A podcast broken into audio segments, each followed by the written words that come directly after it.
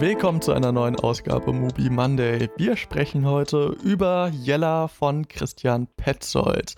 Das ist ein Film aus dem Jahre 2007, der letzte Film seiner Gespenster-Trilogie.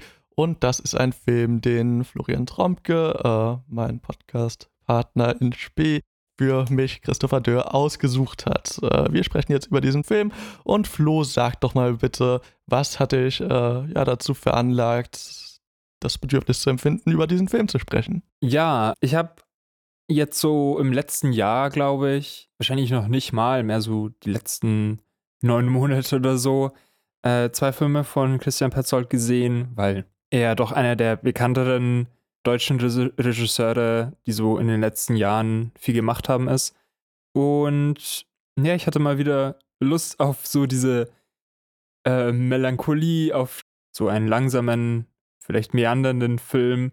Und dann habe ich mal geschaut, was Mubi so hat und habe auch geschaut, was du noch nicht gesehen hast. Ähm, du hast ja, glaube ich, schon ein paar Filme mehr äh, von ihm gesehen. Und ja, so, so kam ich auf Jella, die Geschichte hat auch schon in der Synopsis sehr, ja, Christian Petzold typisch, also von dem, was ich jetzt gesehen und mitbekommen habe, äh, gewirkt.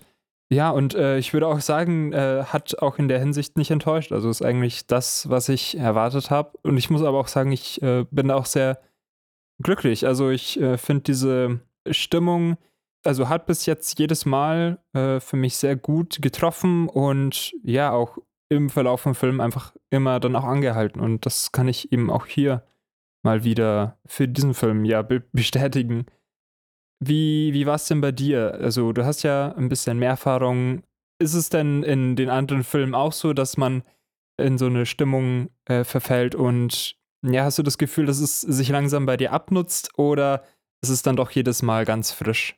Ich glaube, ich kann da kein generelles Urteil bilden. Also es gibt Filme von ihm, die gefallen mir sehr gut. Also Transit hat mir gut gefallen, Phoenix hat mir gut gefallen und es gibt zum, aber auch Undine zum Beispiel, der sich dann eher so am unteren Spektrum meines Geschmacks ansiedelt. Also es ist auf jeden Fall immer so eine gewisse Wundertüte, die man bekommt, aber es ist dann auch keine komplette Überraschung. Also er ist ja so einer der Personen der ersten Generation der Berliner Schule und man hat dann doch meistens so eine grobe Vorstellung von dem, was man bekommt. Also auch das, was du gerade schon beschrieben hast. Also Menschen, die sich in so einer gewissen suchenden Position befinden, die sich im Leben nicht klar verorten können, die sich auch ortlich nicht so ganz verorten können. Also meistens spielen diese Filme dann auch in Berlin. Das ist hier nur zu sehr kurzen Zeitpunkten der Fall. Aber auch dort ist es dann so, dass man sich eher in Seitengassen befindet, an irgendwelchen Orten, wo man nicht so genau weiß, was, was soll das hier gerade, wer sind diese Menschen, was sind diese Orte, was wollen die eigentlich gerade. Und das ist ja so ein Eindruck, den man hier schon auch gewinnen kann. Insofern würde ich schon sagen, dass, dass es sich hier um verhältnismäßig typischen Film für ihn handelt, wenngleich er äh, sich dann doch deutlich näher am Genre befindet, als man es vielleicht bei anderen Filmen von ihm vermuten würde. Also war zumindest so mein Eindruck, dass es sich hierbei bei den Filmen, die ich gesehen habe, vielleicht am ehesten um einen Genrefilm von ihm handelt. Würdest du dem zustimmen? Ja, also äh, würde ich, würd ich dir zustimmen, dass da auf jeden Fall äh, Genre mit drin ist und merklich mit drin ist. Aber diese Struktur, also auch jetzt aufs Ende zulaufen, dann irgendwie wieder mehr so an seinen Film orientiert als am, am Genre letztendlich. Vielleicht fasse ich den Film mal zusammen. Also es geht um Jella, eine junge Frau, die um Berlin wohnt, äh, beziehungsweise daherkommt, die zu Beginn des Films ähm, ja mit dem Zug kurz nochmal in die Heimat eben ja hingeht, mit ihrem Vater redet, sich da eigentlich mehr verabschiedet, weil sie jetzt einen neuen Job anfängt in Hannover, also im, außerhalb der ehemaligen DDR. Das spielt, äh, das Ganze spielt so ja in den 2000er Jahren schon Während diesem kurzen Aufenthalt äh, trifft sie aber auf ihren Mann oder Ex-Mann wahrscheinlich eher, der ja sie immer wieder bedrängt, der sehr, sehr unangenehm, sehr übergriffig auch ist, also im Sinne von, dass er ja nicht von ihr ablässt, also ihr immer wieder hinterherläuft, sie dann ähm, ja so überredet, dass sie bei ihm ins Auto steigt, ähm, damit er sie dann eigentlich zum Bahnhof fahren kann, aber das tut er nicht redet viel davon, wieso sie ihn verlassen hat und wieso das alles nicht sein muss. dass er vielleicht seine Firma, die ja im Ruin ist, nochmal irgendwie aufbauen kann und dass sie ja glücklich miteinander sind. Jella hat daran kein Interesse, sie möchte eben nach Hannover ihre neue Arbeit beginnen und ja, daraufhin äh, stürzt der Mann das Auto mit den beiden in einen Fluss. Ja, dann versinkt das Auto, die beiden kriechen dann einzeln wieder an Land und Jella macht sich auf nach Hannover. Dort, ja, wird so ein bisschen komplizierter. Ihre Stelle existiert dann irgendwie doch nicht, weil die Firma gerade kollabiert. Aber durch Zufall trifft sie dann auf Philipp, der für ja so ein Investmentunternehmen bei den Verhandlungen äh, tätig ist. Und mit dem geht sie ja so eine Geschäftsbeziehung und dann später eben auch eine romantische Beziehung ein, äh, wo sie mit so ein paar Firmen verhandeln und ja dabei zum einen den größten Profit für ihre Firma, aber auch für sich jeweils herausschlagen. Das läuft eigentlich äh, ganz gut, würde man meinen, ähm, aber immer wieder kommt Ben, ihr Ex-Mann, und sucht Jella so ein bisschen heim. Und ja, letztendlich läuft es dann, glaube ich, darauf hinaus, dass irgendwie die beiden, also Philipp und Jella, ihren Traum davon, dass sie irgendwie ja sich Geld auf die Seite bringen und in eine in ein großes Business investieren, äh, dass das dann irgendwie doch alles nicht klappt. Du hast schon gesagt, dass du hier Genre drin fühlst. Ähm, hat es dann für dich funktioniert? Also äh, war das etwas, was dir gefallen hat, dass man sich daran interessiert oder waren die Sachen, die dich mehr interessiert haben, einfach abseits von Genre-Konventionen oder Genre-Bezügen? Also erstmal würde ich das äh, mit dem Genre vielleicht noch mal ein bisschen relativieren wollen. Also es, es ist jetzt kein rein rassiger Genrefilm oder so, den wir hier äh, präsentiert bekommen, aber es ist für Petzolds Verhältnisse auf jeden Fall das, was einem Genrefilm vielleicht noch so am nächsten kommt, in dem, was ich aus seinem Övre kenne. Das ist gleichzeitig aber, wie du in deiner Frage vielleicht schon so ein bisschen angelegt hast, das, was mich an dem Film am wenigsten interessiert hat, vor allen Dingen deswegen, dass sich hier um sehr klare Bezugspunkte handelt. Also ähm, der Film, so viel sei gesagt, bezieht sich sehr stark auf den Film äh, Carnival of Lost Souls, den ich eigentlich ganz gerne mag. Ähm, der sich wiederum auf eine Kurzgeschichte bezieht, an Occurrence at Owl Creek Bridge, was eine Kurzgeschichte ist, die jetzt so in den frühen 2000ern verhält oder auch Ende der 90er verhältnismäßig oft adaptiert wurde in Filme und dieses Gefühl hatte ich schon sehr früh während des Films, also wer diese Geschichte kennt oder diesen Film, der weiß, auf was das Ganze hinausläuft. Und so hatte auch ich das sehr schnell das Gefühl, dass wir uns hier irgendwie in so einer Parallelwelt, so einem Limbus bewegen und alles so sehr unwirkliche Vibes hat. Und das ist, das, das ist dann ein Eindruck, der sich gegen Ende des Films auch bestärkt.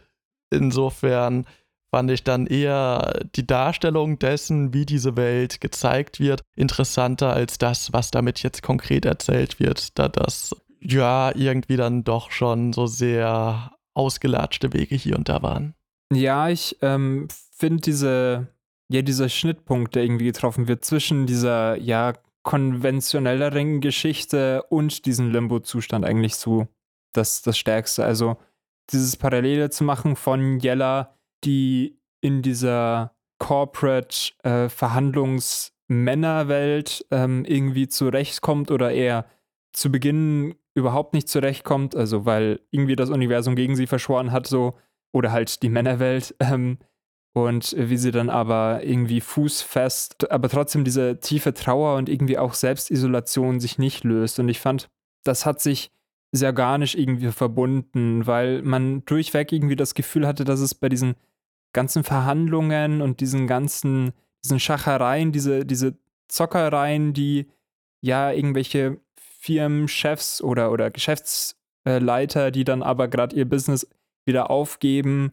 machen oder eben Philipp, ihr, ihr Businesspartner, der ja auch ein bisschen was auf die Seite legt, aber gleichzeitig mit der Partei, mit der verhandelt, da auch irgendwie jemanden hat, mit dem er sich Geld zusteckt. Also teilweise habe ich das dann auch nicht ganz verstanden, wer hier gerade wie genau profitiert, aber das war auch vielleicht gar nicht so wichtig, sondern es war einfach so ausgehüllt. Und Jella, die da reinkommt, der das auch ein bisschen egal ist, die eigentlich ja, arbeiten will zunächst und äh, die dann aber nach so einer Zeit irgendwie auch ja ihre, ihre Lust ja selber am Abzocken zeigt. Also vielleicht war die auch schon davor da, aber da sehen wir sie eben.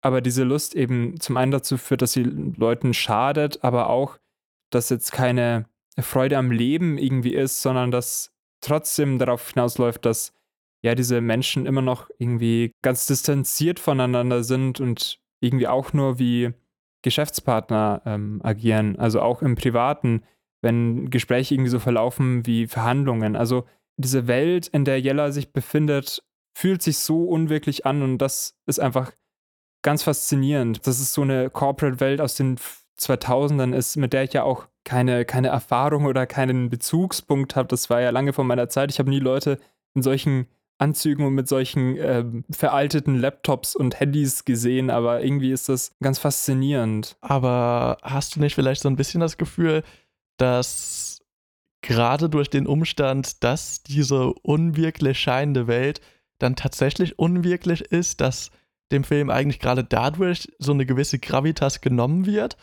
Also, das ist sowas, was ich mir oftmals gedacht habe. Es wäre mir deutlich lieber gewesen, wenn man mir tatsächlich die Unwirklichkeit dieser Welt, dieser Parallelwelten aufgezeigt hätte, anstatt dann am Ende aber die Punchline zu setzen, aber vielleicht ist es ja auch gar nicht so oder das hat nur so in ihrem Kopf stattgefunden.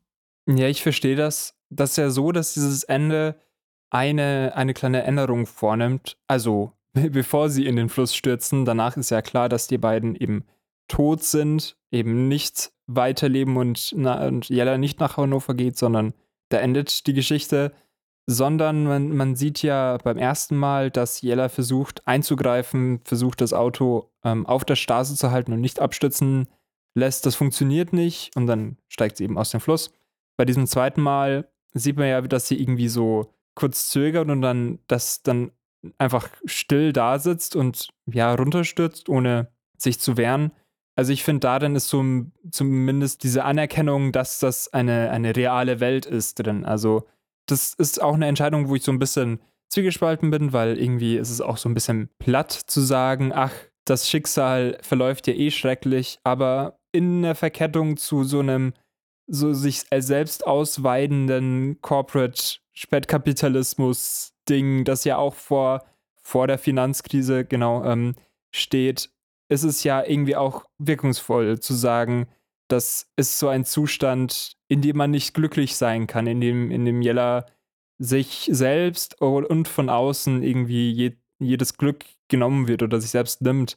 Also ich finde, insofern hat das irgendwie dann schon auch für mich eine, ja, eine Wirkung oder irgendwie eine Konsequenz auch gehabt. Wirkungslos war es für mich jetzt auch nicht. Es hat mir nur irgendwie dadurch, dass mir schon sehr früh bewusst war, worauf das Ganze hinaus lief, irgendwie so ein bisschen die, die Lust an dem Film genommen. Ich, ich weiß gar nicht so genau warum, aber ja, irgendwie habe ich dadurch vielleicht nicht so einen richtigen Zugang gefunden. Vielleicht auch, da ich so ein bisschen das während dem Schauen dann das Gefühl hatte, dass sich der Film für schlauer hält, als er ist oder so. Gerade wenn dann diese Parallelwelt noch mit Beethoven untermalt wird, mit dieser Mondscheinsonate, die ja mittlerweile fast, sich fast zu so einem Meme entwickelt hat, wenn irgendwas düster und tiefgründig erscheinen soll. Also, das hat alles bei mir nicht so richtig gegriffen, auch wenn ich sicherlich wertschätzen kann, wie diese Welt teilweise inszeniert ist. Also, diese absolute Menschenlehre, die in diesen Städten vorherrscht, die hat mir sehr gut gefallen. Das, das ist so zum Beispiel ein Aspekt auch diese Verhandlungen hatten natürlich schon so einen gewissen Reiz. Also auch was, was auf mich fast was Enigmatischeres hatte als jetzt diese Scheinwelt, diese Parallelwelt, einfach dadurch, dass das eben sowas ist, wo ich so überhaupt nicht drinstecke. Ähm, und natürlich auch diese emotionale Kälte, die hier eigentlich bei allen Menschen vorherrscht. So all das sind so Dinge, die jetzt nicht wirkungslos auf mich waren, die schon eine gewisse Wirkung auf mich hatten, die mir auch gefallen hat. Nur leider war da dann eben so dieses, dieser größere Kontext, in dem das alles stattgefunden hat, was das Ganze für mich leider so ein bisschen ja runtergezogen hat. Also ich verstehe das. Die Entscheidung, diese Musik zu spielen, hat jetzt auch ja dazu geführt, dass es mir dann in den Momenten zumindest egal, weil ich war nicht mega irritiert, aber ich sehe diesen, diesen Bruch, den man dann irgendwie erfährt, dass das dass nicht gerade das passiert, was gewollt ist. Und allgemein ist es ja ein sehr simples Setup und irgendwie, ja, wie du gesagt hast, du hast den Film ja schon gesehen. Ich habe äh, Carnival of Souls nicht gesehen, aber das ist ja sehr, sehr offengelegt eigentlich. Also Jella kehrt ja geistig immer wieder an diesen kleinen Strand, an dem Fluss, wo sie reinstürzen, zurück. Also am Anfang sieht man eben, wie sie aufwacht und dann rauschen die Blätter von dem Baum im Wind und man hört so Krähen schreien und äh, das hört man dann immer wieder quasi. Also sie hat dann Momente, wo sie kurz abwesend ist in irgendeinem sozialen Kontext und dann geschockt ist und dann erinnert sie sich daran oder kehrt an diesen Ort zurück und das sind ja schon sehr klare Bezüge, dass sie da eigentlich nie diesen Ort verlassen hat. Also das kann man natürlich sagen, dass der Film gerade äh, weniger clever ist, als er denkt. Ich würde nicht so weit gehen, also zumindest bei diesen Sachen war es mehr sowas, es ist sehr offengelegt und auch nicht mehr. Und äh, wie du schon gesagt hast, diese Nuancen und diese komplexeren Bauteile, einzelne Elemente findet man dann irgendwie mehr noch in den Charakteren oder in den äh, Interaktionen wieder vielleicht. Ja, irgendwo ist der Film wahrscheinlich auch ein Stück weit ein Kind seiner Zeit, oder? Also so dieser 90er, Anfang 2000er war ja auch so die Hochzeit dieser Twist-Filme, wo es ja dann auch diverse Filme gab, die sie eben auf besagtes Quellmaterial bezogen haben. Also ich glaube, aus heutiger Sicht ist das dann auch nochmal leichter zu durchschauen, weil man mit diesen Konventionen groß geworden ist mit dieser Ansammlung von Filmen und quasi mit jedem Film dazugelernt hat, diese Zeichen zu deuten und wir jetzt vielleicht einfach an einem Punkt angelangt sind, wo ja man dem an meiner Stelle vielleicht ein bisschen überdrüssig geworden ist oder aber eben einfach sein Auge so geschult hat, dass dann der Überraschungseffekt nicht mehr der ist, der vielleicht erzielt werden sollte. Aber du hast ja diese Wiederholungen angesprochen, die in dem Film stattfinden und das war auch ein Aspekt, den ich sehr schätzen konnte. Also es gibt so verschiedene Dinge, die immer wieder wiederholen. Also so Umschläge, die in verschiedenen Kontexten quasi gezogen werden, in denen sich Geld befindet. So Zugfahrten, in denen man sich umzieht. Dieser See, den du angesprochen hast. Die Firmensoftware, die einerseits im Diesseits irgendwie im Gespräch mit ihrem Ex angesprochen wird, die dann auf magische Art und Weise auch wieder in anderen Verhandlungsgesprächen so ihren Einzug findet. So all das sind so Wiederholungen, die dieses Gefühl der Zwischenwelt dann doch recht effektiv erzeugt haben, was, was mich jetzt auch nicht kalt gelassen hat. Das ist auch was, was ich dem Film auf jeden Fall anrechnen würde. Worauf wir vielleicht auch noch mal eingehen können, sind wirklich die konkreten Örtlichkeiten. Also äh, ich habe ja eingangs gesagt, dass es schwer ist, diese Orte irgendwie genau zu verorten. Man weiß nicht genau, wo das jetzt genau ist, weil es irgendwie keine ikonografischen Gebäude oder so gibt, wo man so sagt, so ja, genau da ist das. Ich kann mich erinnern, das habe ich schon mal im Fernsehen in den Nachrichten gesehen oder in irgendwelchen anderen Filmen. Aber äh, willst du vielleicht trotzdem mal versuchen, die ein bisschen näher zu greifen oder zu greifen, wie diese Orte vermittelt werden? Das ist ja auch glaube ich, ein wichtiger Teil des Gefühls, das hier erzeugt wird. Ja, ich, ich weiß nicht. Also ich würde fast eher sagen, dass irgendwie, also so wie ich das wahrgenommen habe, die Orte so weit verschwimmen und ähm, sich so wenig unterscheiden, dass es halt, also umso schwerer ist jetzt ähm, da Vergleiche anzustellen. Also gerade, das ist mir auch gegen Ende einmal ganz klar geworden, wenn äh, Jella aus so einem Bürogebäude rausläuft und dann ähm, zu dem Haus von einem Verhandlungspartner laufen will und äh, die ist dann auf einmal, also die läuft aus einem Bürogebäude und ist dann bei diesem Haus und ich war etwas verwirrt, weil äh, ich, mir wurde nicht kommuniziert, dass es das irgendwie nebenan liegt oder so, aber vielleicht ist das irgendwie auch dieses Ding, dass diese Orte so nah übergehen. Also gerade diese Bürogebäude sind halt irgendwo auch alle sehr, sehr ähnlich. Ähm, dann sind sie ja auch immer wieder in dem Hotel, in dem sowohl Jella als auch Philipp wohnen. Und dieses Hotel ist ja irgendwie auch so, es passt einfach sehr, sehr gut in diese Bürowelt rein. Also es sieht eigentlich aus wie so ein eigenes Büro, wo halt die Menschen schlafen. Und wenn man da mal auf der Straße ist, dann sieht das irgendwie auch alles so, so gewöhnlich, so, so ausdruckslos aus. Also, wie du ja schon gesagt hast, es gibt keine Markenzeichen. Es ist so auffällig gewöhnlich. Also, da sticht irgendwie schon das Straßenschild irgendwie ähm, hervor, weil es sonst einfach nur irgendwie so einen Grünstreifen neben der Straße gibt. Oder auch wenn bei diesem Haus, wo dieser Angestellte ist, wo Jella hinläuft, auch ein Gewässer ist und das einfach genauso gewirkt hat wie der Ort, wo Jella und Ben an, an Land gekommen sind. Und irgendwie, ja, hatte ich vor allem das Gefühl, dass hier irgendwie alles so ähnlich ist und so, so, so gleich sich anfühlt und das dann verschwimmt. Aber vielleicht zieht deine Frage doch auf was anderes ab. Ähm, da bin ich jetzt mal gespannt, ob du da was anderes drin gesehen hast. Nein, dieses Verschwimmen ist auf jeden Fall auch ein Element, das ich wahrgenommen habe. Das wird ja vielleicht auch noch mal so ein bisschen durch diese ganzen Glaswände verstärkt. Also so ein richtiges Innen und Außen scheint es in dieser Welt eigentlich gar nicht mehr zu geben. Es ist eigentlich ein großes und Ganzes, das hier irgendwie immer so betrachtet wird. Auch so dieser Übergang von Stadt und Land ist so ganz merkwürdig, weil dieses Haus, was du da beschrieben hast, das besucht wird, das grenzt ja eigentlich an so einem Wald an und das ist sowas, was man so nirgendwo anders sieht, aber man merkt auch nie so richtig, dass es jetzt eine Reise dorthin gibt. Also die Grenzen scheinen hier auf jeden Fall sehr flüssig zu sein, was ja bei dieser Diesseits-Jenseits-Thematik auf jeden Fall äh, auch mit eine Rolle spielt. Was ich äh, schon auch meinte, war, dass diese Orte allesamt so eine sehr große Kälte ausstrahlen, dass das alles ja so, so klinische Orte sind. So selbst dieses Haus des Geschäftspartners ist, obwohl es wirklich teuer aussieht, unfassbar hässlich. Also die, die haben aus irgendeinem Grund so diese Steinplatten, die man normalerweise so für Terrassen oder so benutzt, äh, benutzt, um ihr, ihr Wohnzimmer auszulegen. Und ich und das macht jedes Mal so Klackgeräusche, wenn die da so durchlaufen. Und ich habe mir wirklich nur gedacht, so nein, seid ihr krank oder was? Was soll das denn? Was, was, was macht ihr mit eurem Leben? Also ich glaube, das ist so ein bisschen mein Lieblingsset neben diesem ersten Arbeitsplatz, wo sie ursprünglich arbeiten anfangen soll.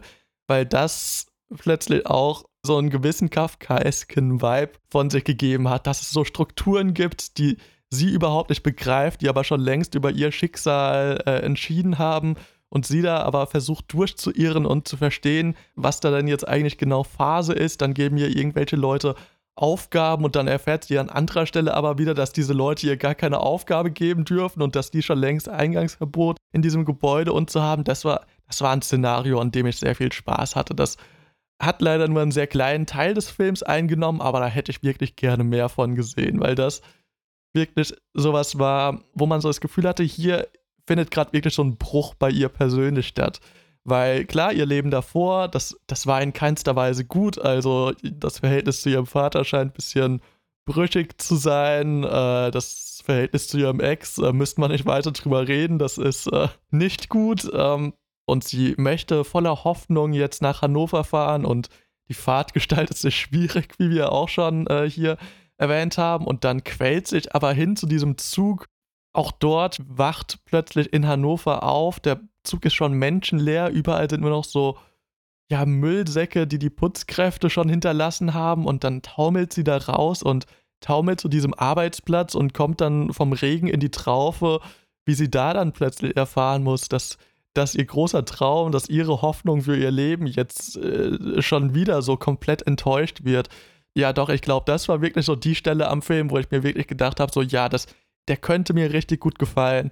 Und ja, desto weiter er dann fortgelaufen ist, desto mehr ist, ist, ist er in meinem Ansehen so ein bisschen geschwunden. Jetzt nicht, dass ich ihn schlecht fand, das nicht, aber ich, ich weiß nicht genau, irgendwie hat er mich dann über die Zeit doch so ein bisschen verloren. Weil wir jetzt mehrmals über dieses Haus von ja, diesem Geschäftspartner von dieser Partei mit, denen sie verhandeln, geredet haben, äh, will ich da auch nochmal eingehen, weil das irgendwie sich auch ganz schön anschließt an diese Entwicklung, die Jella durchmacht, wenn sie dann eben ihr, ihr Job verwehrt wird, dann erst noch in diesem Modus ist, dass sie so viele Gefallen tut. Also sie, wie du gesagt hast, sie, sie klaut da Geld aus diesem Büro, also macht sich ja auch strafbar und Zunächst ist es mehr so, dass sie, wenn eben diese Geschäftstypen ihr was sagen, sie sagt, ja, mache ich und dann macht sie das dafür. Und dann eben, wenn sie später dann irgendwie aktiver wird, irgendwie eben selbstständiger wird, darin, wie sie sich in dieser Geschäftswelt behauptet, führt das eben dazu, dass sie letztendlich zu diesem Geschäftspartner zu seinem Privathaus geht, weil sie sieht da eben, dass der ja ankommt und seine Familie begrüßt. Und dann setzt sie sich mit dem auf die Terrasse und erpresst ihn halt um 200.000 Euro. Das ist eben der Betrag, der fehlt, dass sie und Philipp eben diese ja, tolle Investition machen können und sich dann quasi absetzen können. Und daraufhin tötet sich der Mann dann am nächsten Tag. Und das ist ja so diese Spitze davon, wie, ja, wie weit sie geht, wie, wie sehr es eigentlich darum geht, einfach zu gewinnen und gut darin zu sein. Oder vielleicht geht es auch darum, dass sie da wieder rausgeht. Also diese Investition bietet ja irgendwo auch ja die Möglichkeit, da auszubrechen, aber das Gefühl hatte ich irgendwie nicht. Ich hatte eher das Gefühl, dass es darum geht, einfach Macht und Geld zu erlangen oder irgendwie gut darin zu sein, das zu bekommen. Und diese Familie, wo sie da hingeht, das ist ja auch ganz interessant, weil an einem früheren Zeitpunkt sieht sie auch schon mal eine Familie. Das, ich glaube, das ist eine andere Familie, vielleicht auch von einem anderen Geschäftspartner, mit dem sie gearbeitet haben.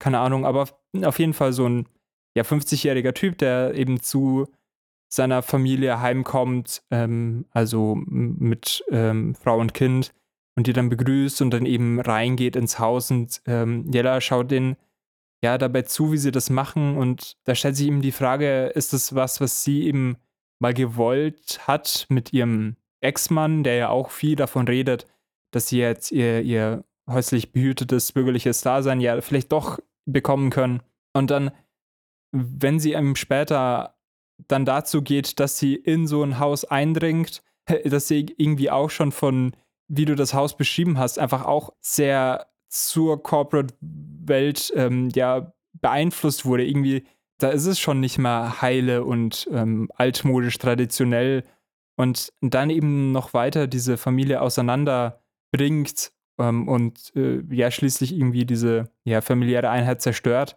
das fand ich eindrucksvoll. Also ich finde das für Yellows Charakter halt sehr spannend und äh, gleichzeitig jetzt so diesen Konflikt, wie jetzt ja eine junge Frau in dieser Geschäftswelt ja zum, zum einen selbst einfach sehr oft in, in eine Opferrolle gedrängt wird und zum anderen aber dieses traditionelle Familienbild eben auch von ihr ja ja nicht nur verneint, sondern auch zerstört wird. Ja, das ist vielleicht auch Teil dieser albtraumhaften Welt, dass du eben diesem Handeln eigentlich nicht entkommen kannst. Also das ist ja erstmal das, also so ein Stück weit das, was sie erst in diese Welt getrieben hat. Also es, äh, dieses rücksichtslose Handeln von ihrem Ex, das ja dann darin kulminiert, dass sie quasi in diese Welt katapultiert wird. Und dort muss sie dann eben so ein Stück weit die Transformation dahin also zu diesem Punkt machen, um dann schlussendlich anhand der Leiche dieses Mannes nochmal ihren eigenen Zustand zu realisieren. Also das ist so vielleicht das, was ich daraus mitgenommen habe. Also dass es vielleicht diesem Handeln gar kein konkretes Entkommen ist, dass es zu diesem Zeitpunkt irgendwie wenig ist, was man dem entgegensetzen kann, wenn man bestehen möchte.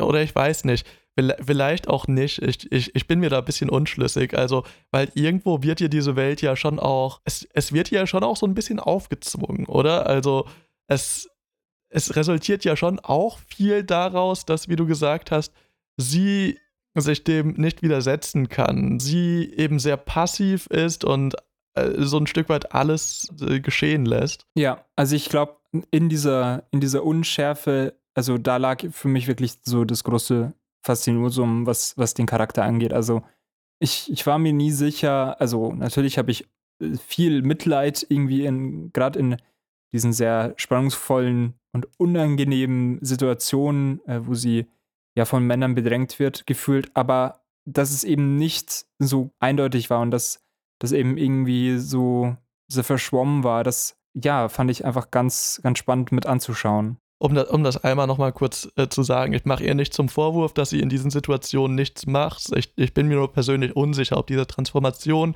die sie durchmacht, quasi eine aktive oder eine passive ist. Also ob das von ihr auskommt oder ob sie irgendwie da so reingedrängt wird. Ähm, aber ja, auf jeden Fall eine spannende Frage, wo sie vielleicht noch ein bisschen drüber nachdenken kann es ist ja auch ganz schön, vielleicht in so einem Film, dem ich jetzt zu Beginn vorgeworfen habe, dass er oftmals sehr konkret ist, wenig subtil ist, äh, man dann doch noch gewisse Ambivalenzen entdeckt. Ja, vielleicht auch in ihrer Beziehung macht sie das ja auch. Also, ähm, das sind ja nicht nur Entscheidungen von, von Business, wie sie mit diesen Menschen umgeht, sondern wie sie ja auch zu Ben steht, der ja ein ganz, ganz übler Typ ist. Also schon, schon auch fast ein bisschen arg drüber, wie unangenehm er ist, wie zerstreut, wie instabil, aber gleichzeitig er das eben auf sie ausweitet und übergriffig wird und wie sie, ja, nachdem sie ihm entkommt, ist ja das eine Mal so ein ganz klares, eine Absage, die sie ihm gibt, dass, dass sie sagt so, nee, hau jetzt ab. Und dann eben ein Flüchten aus seinen, seinen Griffen und wie sie ihn dann ja fast so ein bisschen ersetzt. Also das ist durch Philipp. Also das ist zum einen ein Vorwurf, den Ben ihr macht, der ja eigentlich ein, ein sehr ja, frauenfeindlicher Vorwurf ist, zu sagen, nur weil sie jetzt ihrem Toxic-Ehemann entkommt und jetzt nochmal eine Beziehung hat, dass sie ihn ersetzt. Aber irgendwie ist das ja schon, also zum gewissen Grad äh, ersichtlich. Also wir haben vor, vor dem Podcast drüber geredet und du hast die beiden quasi einfach als, die, als denselben Schauspieler wahrgenommen, weil die sich einfach extrem ähnlich sehen.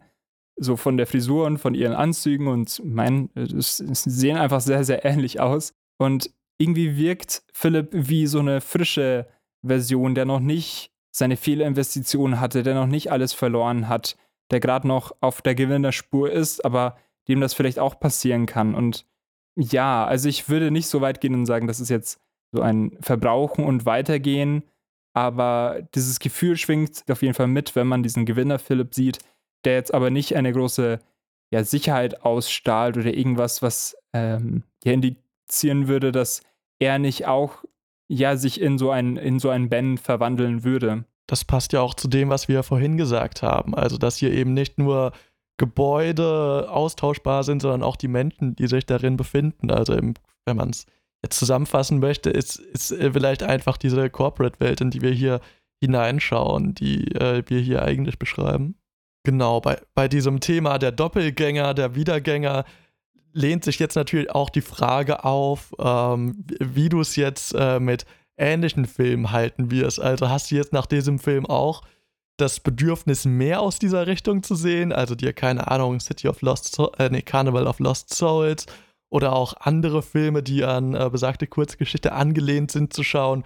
Oder machst du den clearen Cut und bleibst jetzt erstmal in diesem Universum, in dieser Welt und äh, machst hier weiter? Ich äh, glaube, wenn ich jetzt nochmal einen Film, der sich darauf bezieht, schauen äh, würde, dann würde ich mich nicht danach richten, dass es sich auf die Inspiration auf den Originalfilm oder das ähm, Buch beziehen würde, sondern von der anderen Seite. Also was wird da hinzugefügt, wie wird das irgendwie neu gemacht, weil ich finde, dieses Fundament, diese Grundgeschichte, es ist schon cool, aber irgendwie reizt mich das jetzt eher weniger, sondern mehr, wie verarbeitet man das mit ähm, was eigenem. Und das ist ja auch das, was mir hier gefallen hat, dass das eben die Geschichte plus Petzold ist und ähm, da vielleicht dann ja die Frage, was, wer, wer macht da noch Dinge mit und äh, wie fühlt sich das dann an, wenn man ja diese Stimmung oder diese Bewegung ausnutzt, um ja so die, die, die persönliche Stimmung oder Geschichte mitzuerzählen.